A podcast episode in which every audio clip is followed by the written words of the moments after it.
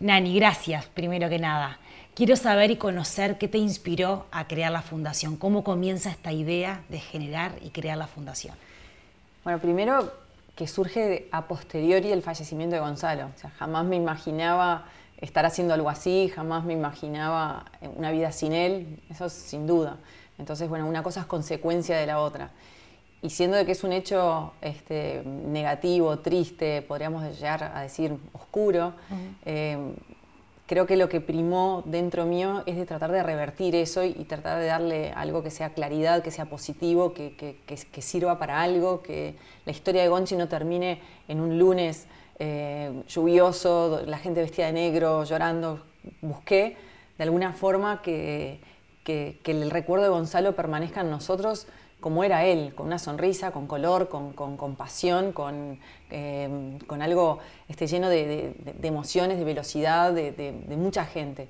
Y de ahí eh, me acuerdo que ya en el sepelio ni siquiera quise subirme a los autos del cortejo de color negro, y mismo en la película de Gonchi se ve que están todos los autos negros y hay uno blanco en el medio que era de una amiga que yo le dije, a un auto negro no me subo, digo, llévame. Y yo igual, como la oveja negra, pero al revés. iba, ahí y lo único que pensaba en ese momento, mirando a toda la gente, porque para mí fue una sorpresa enorme. Yo vivía en ese momento en España, iba con mi hermano a todas las carreras, así que no fui testigo del crecimiento de, ese amor que tuvo la sociedad uruguaya hacia Gonzalo, por lo cual para mí fue una sorpresa ver tanta gente despidiéndolo. Eh, y me impactó y me acuerdo que pensaba que, tenía que haber algo de, transformar esas lágrimas en sonrisas, algo de que eso tenía que ser algo positivo. Con ese pensamiento me fui y a las dos, tres semanas conocí a un periodista de ESPN, que era el que bueno, transmitía las carreras de kart, y él se acercó a Uruguay, vino para conocer a los padres de, de Gonchi, de la familia, en la cual estaba incluida, y él me dio la idea de hacer algo en memoria de Gonzalo, me dijo que la comunidad internacional iba a estar dispuesta en colaborar si yo quería hacer algo y él en su memoria, en la memoria de Gonzalo, me iba a dar las herramientas necesarias para que yo pueda iniciar esta aventura, este camino. Y ahí me quedé pensando, estuve dos meses, me fue imposible vivir en Uruguay, la gente me reconocía por mi parecido con Gonzalo, la gente lloraba, me abrazaba y me pasaba contemplando gente cuando yo en realidad quería salir del llanto. Así que dije, bueno, de acá me tengo que ir, así yo tengo que salir ya. Y me fui, me fui a una carrera en Estados Unidos y ahí empiezo a conocer un montón de gente, empiezo a conocer los pilotos del otro lado. Yo conocí a todos los de Europa, toda la comunidad de automovilismo europea, pero no los de Estados Unidos. Y empiezo a armar y en menos de un año termino inaugurando la fundación en Punta del Este, un evento eh, sin precedentes, con pilotos internacionales. Traje, hice como un mini Monte Carlo en, en el puerto de Punta del Este y bueno, y así arrancó nuestra historia. Ahora, me da mucha curiosidad cómo vos pudiste hacer ese clic ya en ese momento, de decir un cortejo de autos negros y fuiste al blanco. Ya desde el inicio tenías como la iniciativa de, querer cambiarlo, de querer dar vuelta a la cara de la moneda y mostrar otra cosa. ¿Qué te pasó adentro para ya, en, ese, en esa situación, en ese, en ese momento, ese día, ya poder dar un cambio? Yo creo que viene un poco cuando yo me voy a Europa, eh, atrás de mi hermano que vendo todo y me voy. Eh, en esa época donde no había redes sociales, lo que recibíamos era a través de los cuentos de Gonzalo, de algún periodista que podía conseguir los fondos para ir, que era algo bastante difícil porque Uruguay, Montevideo quedaba muy lejos de Europa y más en esa época. Veíamos muy poca cosa, alguna transmisión de las carreras y eso. Pero cuando llego yo en persona y empiezo a ver el lugar que Gonzalo ocupaba, cómo lo respetaban, el talento que tenía, cuando vi que el auto de él era un auto medio, pero que estaba peleando la, punta, cuando vi que había club de fans, cuando vi, empiezo a ver todo eso, me empiezo a fanatizar. Claro. Y me empiezo y me convierto en una fanática de Gonzalo Rodríguez, que, de, Goncho Rodríguez de Uruguay, que casualmente era mi hermano.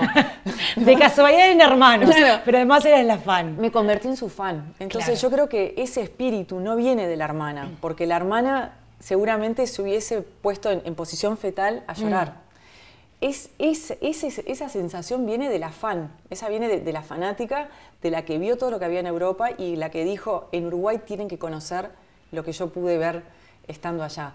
En Uruguay tienen que ver el, talento que Gonzalo tenía. Y ya que Gonzalo llegó allá gracias al apoyo de la población uruguaya, porque la mayoría de los patrocinadores, bueno, como ANCAP, habían, este, bueno, el Banco de Seguros del Estado, empresas estatales, Gonzalo siempre decía que él estaba, eh, había llegado a Europa gracias al apoyo de la gente, porque todas estas empresas pertenecen a todos nosotros.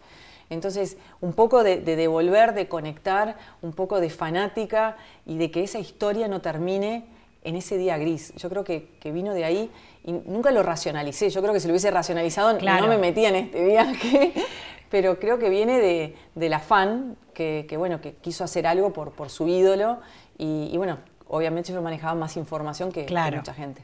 ¿Por qué abocar el trabajo de la fundación al trabajo con los niños? ¿Por qué también tienen un foco eh, muy allí con los menores? no hay nada científico detrás, solamente conexiones con Gonzalo. Me acuerdo que me puse a pensar, dije, bueno, con una ONG uno puede hacer tantas cosas, porque donde hay carencia, donde hay dolor en una sociedad, hay espacio para una ONG. Eso es, así. a nivel mundial. Entonces empecé como deducción, ¿no? Media cuadradita. Dije, bueno, ¿cuáles son la, parte de la población más vulnerable? Los, más jóvenes, o sea, las dos puntas, y los más adultos. ¿Y cómo conecto esto con Gonchi? Bueno, Gonchi me proyectó hacia el futuro. Entonces, bueno, pensando en proyección a futuro, pienso en los más chicos.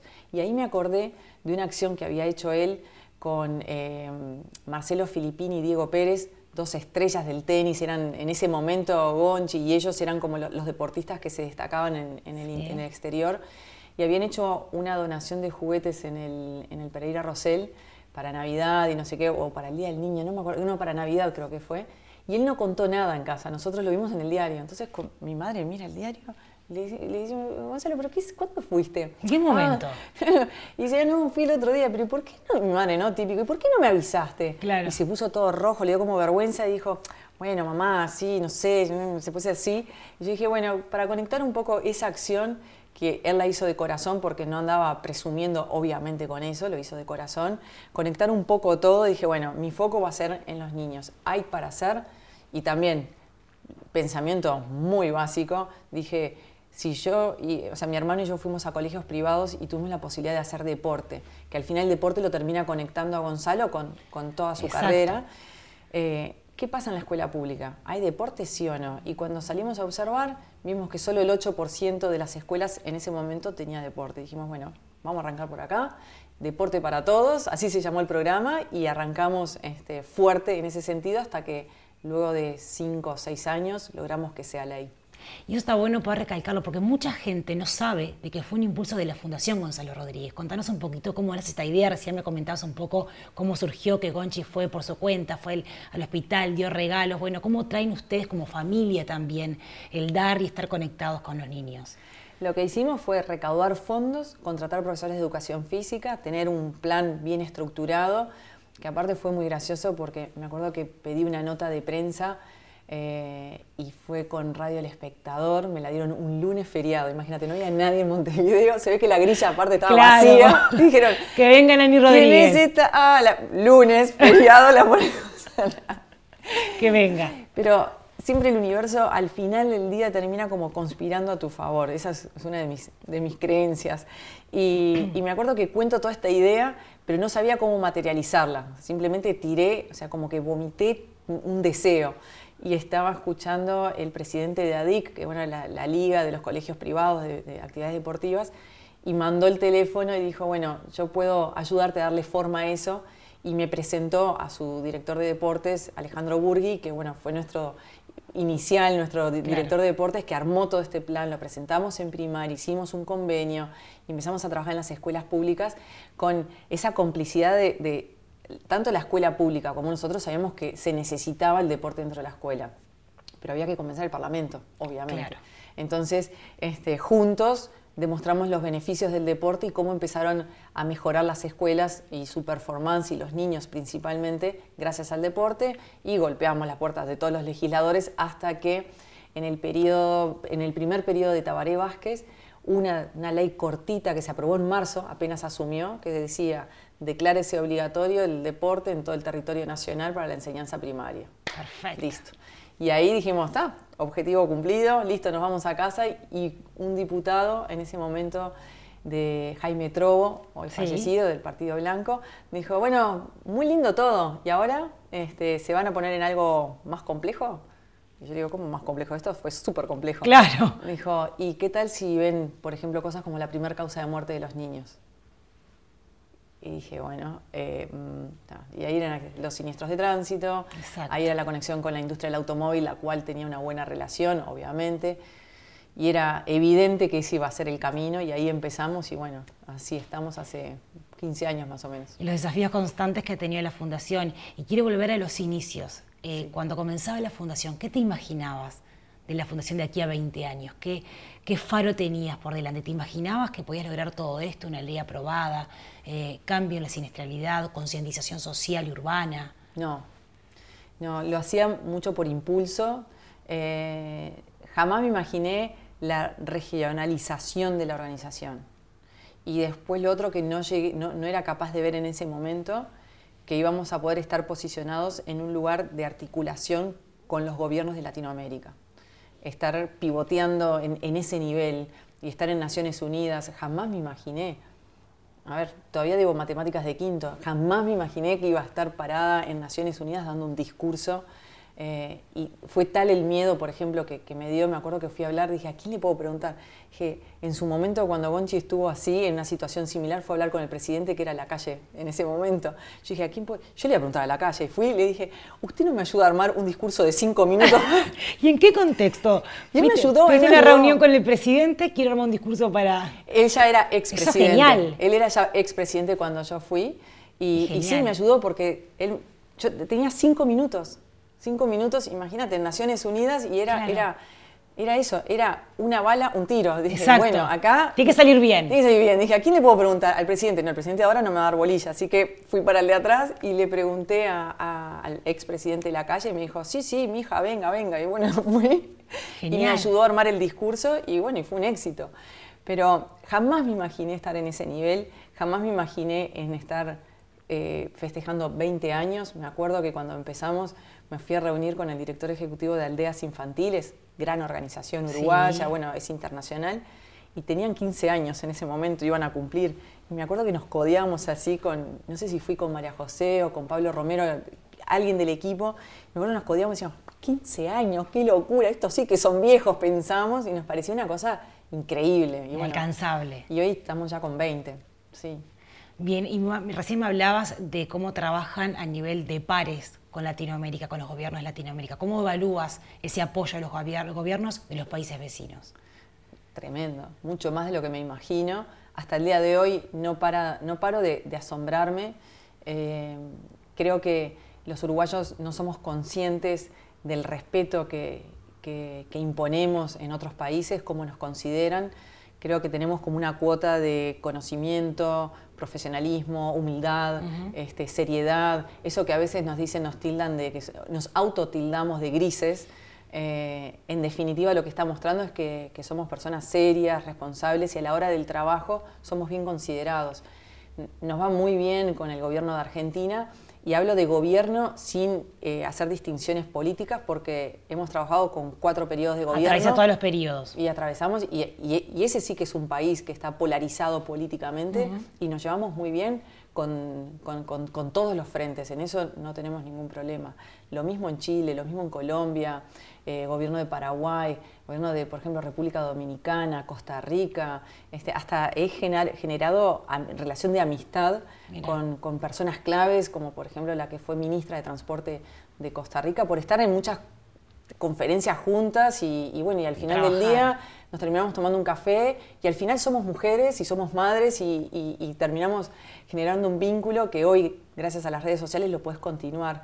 Y yo creo que, que la relación de los vínculos es la clave de todo. Yo le digo hoy a mis hijos, le digo, no es tan importante cuánto dinero tenés en la cuenta, sino cuántos teléfonos tenés hoy en tu WhatsApp, cuántos vínculos vos tenés. Eso, eso es lo que importa, los vínculos sólidos. Porque al final es donde todos los proyectos, hay muchos proyectos buenos. ¿Y cuáles son los que prosperan? Y bueno, donde tenés mejor vínculo. Claro. Porque la gente necesita confiar, porque necesita conocerse para ir más rápido. Buenos vínculos y causa noble también, ¿no? Que es algo que tiene la Fundación desde sus inicios. Sí, es la combinación. Eh, sin duda que al inicio yo entré en muchos lugares por ser la hermana de. Eso lo tengo claro, lo reconozco, lo agradezco y aparte lo detecto en la mirada. Yo, sé cuando voy a una reunión y el que me recibe me está recibiendo o como la que viene a hablar de seguridad vial o viene la hermana de Gonchi. Eso me, doy cuenta enseguida y me ha pasado no solo en Uruguay, sino en otros países. Entonces, cuando sucede eso, tengo la, el cuidado de, tratar de, dejar entrever alguna anécdota de Gonchi, de, ponerlo en el medio de, la charla, porque en definitiva es algo que, lo nutre, le nutre el alma a esa persona. Entonces, eh, yo sé que Gonzalo me abrió puertas, pero también sé que te las abre, pero si después el proyecto que viene atrás no es sólido, no es contundente, no es válido, y bueno, esa puerta se cierra y se le va a abrir a otro, eso sin duda. Entonces, bueno, yo creo que ahí es, un mix de, muchas cosas. Bien. Nani, ¿de qué estás orgullosa? De eh, los valores de Gonzalo, que eso lo voy como que apreciando con el tiempo. Eh, estoy orgullosa mucho de, si tuviese que hablar en forma personal, de repente no sé, algo que emano que hace que la gente se me acerque, no sé qué es. No sé, yo sé que hay, algo que tengo que hace que la gente se me acerque y me gusta estar acompañada, no me gusta estar sola. Entonces eso es motivo de orgullo porque bueno, la soledad es dura y tengo mucha gente que colabora o que quiere colaborar o que se ríe, que se divierte conmigo y eso este, me encantaría poder mantenerlo siempre. No, no me gustaría estar sola, eso sin duda. Me siento orgullosa del equipo, que ha ido variando, indudablemente, porque bueno, cada uno tiene su, etapa, pero sin un buen equipo es imposible llevar a cabo ninguna acción, porque soñar soñamos todos. Exacto. Lo complejo es, ponerlo en práctica y hacer que ese sueño se materialice en, proyectos, en objetivos, eh, en incidencia, que eso llegue a la gente. Entonces, el equipo es fundamental y entiendo que conozco mis limitaciones, que son muchísimas. Digo, yo tengo fortaleza, soy muy buena articulando, soy muy simpática, traigo gente, tengo ese magnetismo, pero no soy politóloga, no soy ingeniera, no soy matemática, no soy médica, no soy un montón de cosas. Entonces, en esto, cuando estás tratando la primera causa de muerte de los niños y de los jóvenes, tenés que por un momento ser, ser médico, ser cirujano, ser político, ser, tenés que ser todo, comunicador, tenés que ser todo. Entonces, la única forma de lograr eso es a través de un equipo. Entonces, cuando un equipo está este, amalgamado, es como que es como, una, como un Frankenstein, ¿no? Es una persona formada por muchos. Y bueno, yo creo que eso es motivo de orgullo, el equipo. Lo primero que me dijiste fue el orgullo y los valores de Gonchi. ¿Cómo lo puedes transmitir? Porque toda familia hace la transmisión de valores de generación en generación. ¿Vos cómo podés transmitir los valores de él a quienes no lo conocieron, a la sociedad en general para que puedan sentir lo que era él, a tus hijos capaz que también? ¿Cómo podés traspasar eso y, en tu envase poder ser la persona que, que, de alguna forma transmite lo que era Gonchi Rodríguez? Mira, creo que el principal es el reconocimiento. Gonzalo siempre reconoció eh, a quienes lo ayudaron, siempre reconoció eh, quienes fueron parte de la cadena. A veces cuando hablan los empresarios de la cadena de valor, ¿no? o, por ejemplo los procesos de producción de un producto, bueno, en, la historia de Gonzalo eh, han pasado muchas personas que hicieron posible que él llegue a donde llegó que si esas personas no estaban, era imposible que llegara. Estoy hablando de periodistas, estoy hablando de mecánicos, estoy hablando de ingenieros, estoy hablando de patrocinadores, estoy hablando de directores de marketing, estoy hablando de fanáticos, estoy hablando de todos los que forman ese círculo que hicieron que Gonzalo pueda llegar hasta donde estaba. Entonces, eh, creo que el agradecimiento, el reconocimiento y la memoria a quienes lograron o hicieron este, que, que estés donde estés es importante. Eso es uno. Al punto tal que hay días que pienso y digo, no, no, Nani, no, hagas esa locura, que pienso en pensar todas las personas que me han ayudado y hacer como un, posteo solo de nombres, ¿no? María, Pedro, Juan. Que sería enorme. Claro, pero sí, claro, es que ese enorme, digo, es, imposible. Claro. Pero es esa necesidad de, querer agradecer porque es, no sabes la cantidad de gente que me dio tiempo gratis, que, se, que, que, me escuchó, que me ayudó, que me regaló cosas para que pueda hacer este camino que, indudablemente es a beneficios de otros, sí, lo es. Pero no lo hubiese hecho si toda esa gente no hubiese estado ahí, gente que se quedó hasta las 12 de la noche trabajando. Y yo creo que el, reconocer y el agradecer, eso es algo que Gonchi lo tenía bien claro. Eh, él ha venido, por ejemplo, cuando ganó en Mónaco, Me acuerdo que teníamos dos semanas para la próxima carrera y se escapó. Se escapó y se escapó y el, equipo le dijo no puedes irte y él me dejó a mí en Bélgica en la sede del equipo, me tuve que dar a dormir al lado del taller, me dejó ahí.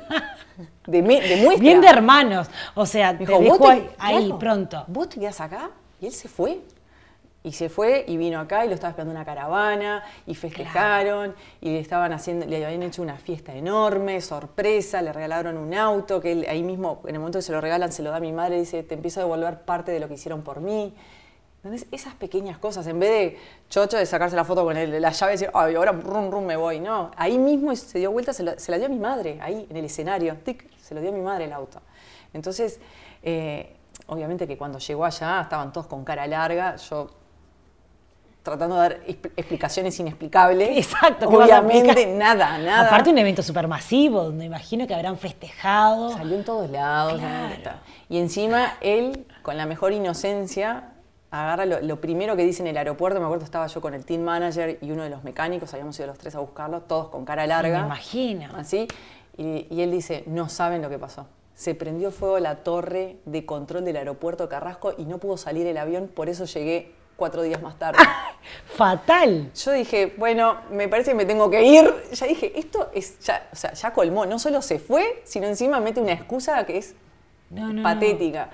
Eh, y dije, yes, yes, Gonzalo, come on, let's go to the truck. listo, vámonos. Este, eso era mucho de él, ¿no? Eso, eso, habla de él, eso, era él. él dijo, yo tengo que ir a compartir la Copa de Mónaco a Montevideo, la tengo que llevar, la tengo que mostrar, la tienen que tocar y tengo que ir, no me importa tengo una hermana que se quede muestra acá, listo, chao. Chao. Sentido de pertenencia, ¿no? Sentido de pertenencia y de unidad a, un, a una población, porque no era que venía a mostrarle al padre o a la novia, no, no, al pueblo, o sea, a, todo, a, un país.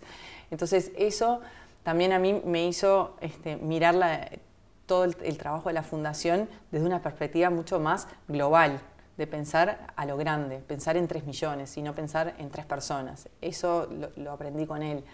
el tema del humor, el tema de esa sonrisa que él tenía.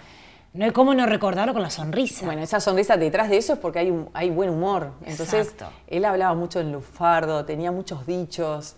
Eh, nosotros hablábamos mucho de eso y, bueno, hasta el día de hoy hay amigos que me dicen y amigas que me dicen, no, no, no puedo creer las ocurrencias que tenés. Solo vos decís eso. Y, y salgo con cada disparate que, que claro, muchos, eh, hablando en confianza, obviamente en los medios no voy a andar diciendo este tipo de cosas, pero hago chistes, hago proverbios maldichos, porque los cruzo, ¿no? Este, cualquier cosa. Cualquier cosa, pero es parte de, del ponerle buena cara y tratar de, vivir la vida con humor. Eso lo aprendí de él. La generosidad, este, él era muy desprendido con lo material.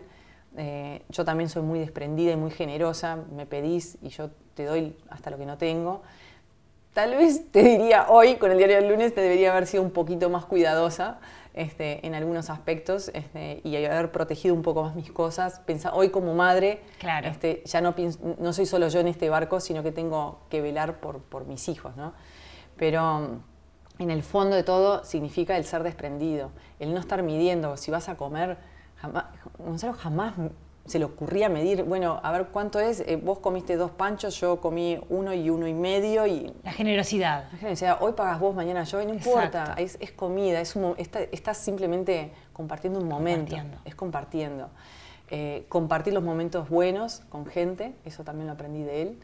Él, él trataba de, de hecho, llevó a, sus mejores amigos al debut en Estados Unidos, que están todos ahí en la película, salen todos con la bandera uruguaya, este, y lo pudo pagar los pasajes con un canje que tenía con pluna, no sé qué, y en vez de guardarse eso para él, dijo, no, llevo a mis amigos. Entonces, yo creo que, ese espíritu también este, lo aprendí de él, y es un valor, generosidad, compartir, eh, el desapego, este, el desapego a lo material, ¿no?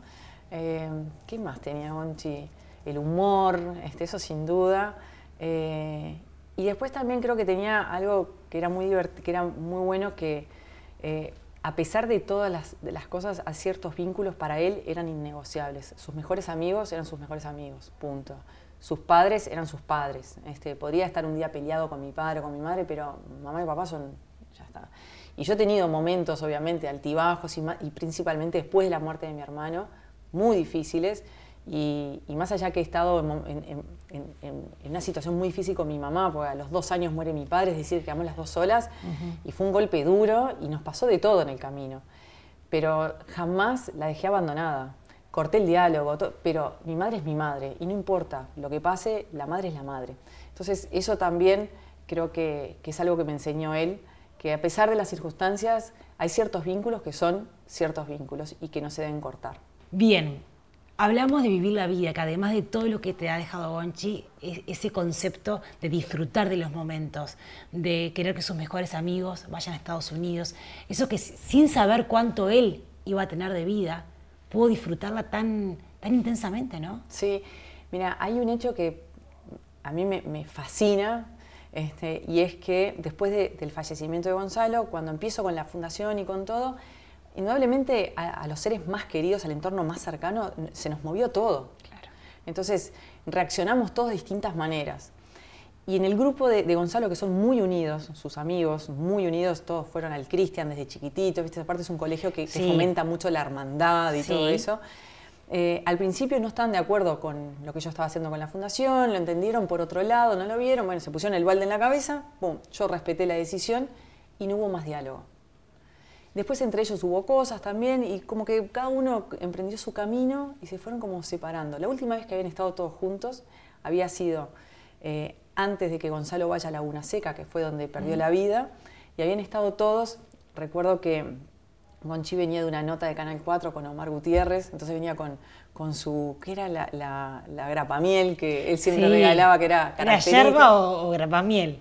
Entonces Gonzalo cayó con la grapamiel este, al campo de uno de ellos y estuvieron todos juntos y fue el último momento, después Gonzalo fue a Laguna Seca y pierde la vida. Después la vida los termina separando a todos. Y cuando hago la, película de Gonchi, que fue hace unos cinco años, eh, los directores me dicen, ¿y sus amigos? Entonces le digo, mira, yo no tengo diálogo con ellos, pero yo creo que ellos tienen que estar en la película. Si no están, que sean ellos los que decidan no Exacto. no yo. Porque esta es la película de Gonchi, no es mi película, es la de Gonzalo estos son los números, tac, tac, tac, tac, les pasé. Entonces agarré eh, y armé un grupo de WhatsApp y puse Gonchi y los metí a todos. Dije, acá me van a sacar años hacía que no hablaba con ellos, años, pero años. ¿Y qué pasó ahí? Y ahí les dije, estoy haciendo una película de Gonchi, es la historia de él, no sé qué, no sé cuánto, les, les dije, y los va a llamar los directores Luis Ara y Federico Lemos y ustedes decidan qué hacen. Y empiezan a conectarse entre ellos y dónde deciden participar de la película y dónde fue la filmación en el campo donde habían estado la última vez todos juntos con Gonchi. Es increíble. Se vuelven a unir después de 15 años, todos en el mismo, en el mismo lugar, se filman las escenas de la que están en la película y después obviamente quedamos todos en contacto hasta el día de hoy. Ese grupo está y son todos ellos y yo, indudablemente. Este, y nos saludamos, nos pedimos tips. La otra vez dije, bueno, a ver, denme recomendaciones este, por Carrasco que voy a salir, no sé qué, y uno empezó a tirar esto y esto. volvimos a hacer esa hermandad que éramos antes del fallecimiento de Gonzalo. Se logró eh, reconstruir eso. Y eso creo que tiene que ver mucho con Gonchi, el tema de, de, no ser rencoroso, el tema del perdón, el tema de reconstruir, el tema de los vínculos. Lo que decía hace un rato, los vínculos son muy importantes. Entonces no importa lo que pasó porque a todos nos pasó la tormenta. Para todos fue un golpe. Entonces, no hay que mirar eso, no hay que juzgar ni nada, simplemente mirar lo que tenemos hoy. Así que después de 15 años, Gonchi los volvió a reunir, básicamente. Nos reunió todos. Nos reunió todos. Y a mí me dio a mis, mis medios hermanos, porque ellos fueron como mis hermanos para mí. Yo crecí con, todos ellos y después cuando empecé a salir, que salía, que no sé, ponía que tenía 18, 19 años, ellos iban y le loreaban a Gonzalo, vi a tu hermana en Claro, exacto. los, tuve como hermanos, los padecí como si fuesen Por supuesto. Entonces, el, vacío después cuando no los tuve, o sea, no solo perdí a mi hermano, pierdo a mi padre, pierdo al, circo y pierdo a los amigos de Gonchi, o sea, fue mucha cosa que se me fue de, de mi vida. Bueno, de hecho, lo sentía como que esta es una vida nueva. Gente nueva, familia nueva, todo, todo nuevo. Pero bueno, por suerte la vida nos conectó de vuelta a todos y, eso es gracias a Bonchi. Bien, Nani, ¿cómo ves la fundación de aquí a 20 años, de aquí en adelante? De aquí en adelante eh, la veo más sólida en varios países. Este, la veo con el, bueno, el museo el Centro Cultural Gonzalo Rodríguez ya como materializado, espero que no lleve 20 años, pero podría, no, lo sé, eso depende qué tan agresivo sea el COVID y qué tantos fondos se siga llevando el COVID este, de las otras áreas, ¿no? Este, porque cultura ahora está muy afectada por eso. Me la imagino 20 eh, años, no sé, más vale que tenga accesibilidad, pues yo voy a estar en silla de ruedas seguro. Puedo estar para aquí a 20 años. con el andador, así que voy a estar en el andador. Haciendo rampas. Haciendo rampas, así que voy, a asegurarme que tenga rampas ahora. Este, ojalá mis hijos sigan el legado. Este, me gustaría que ellos de alguna manera formen parte de, preservar este, toda, la, toda la parte cultural y, la historia, porque es una de esas historias, eh, como fue para nosotros de repente la historia del Maracaná, o esas historias que, que al final nos terminan dando la posibilidad de poder hablar con nuestros hijos de valores, de, cosas. O sea, nosotros necesitamos los uruguayos tener historias este, para mencionar que sean lindas, que sean de valores y que nos permitan educar mejor a nuestros hijos. Así que yo creo que la historia de Gonchi es una historia que contribuye a la familia, eh, habla de, un aspecto de los uruguayos muy lindo y, bueno, me gustaría que mis hijos de alguna manera estén vigilando de que eso pueda seguir para adelante. Perfecto, gracias.